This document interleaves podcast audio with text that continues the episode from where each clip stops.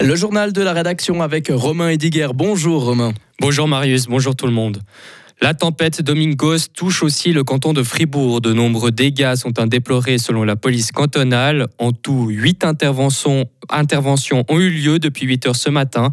Il s'agit surtout de chutes d'arbres et de bâches publicitaires sur l'ensemble du territoire. Aucun blessé n'est pour l'heure à signaler.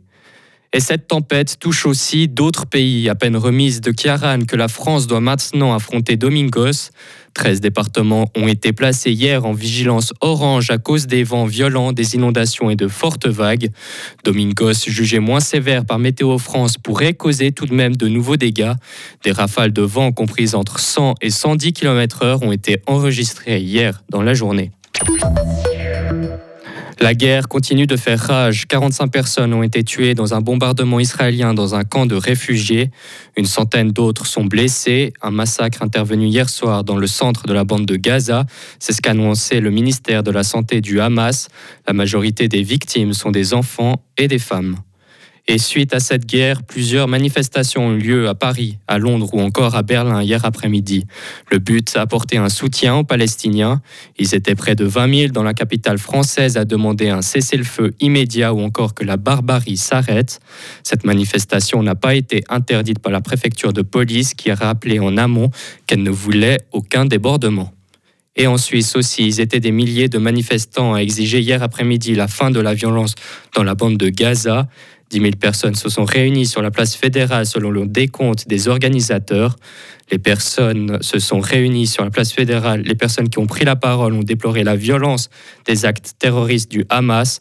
Elles ont aussi appelé Israël à libérer les territoires palestiniens. Une manifestation qui s'est déroulée de manière pacifique.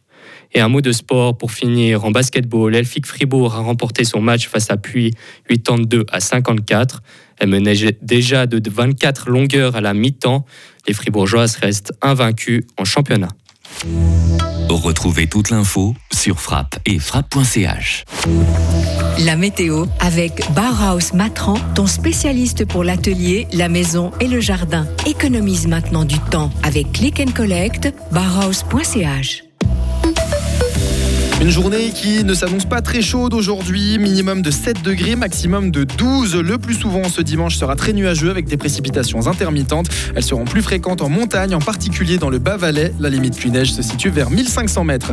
Pour le début de semaine prochaine, eh bien, la météo sera un peu similaire à aujourd'hui.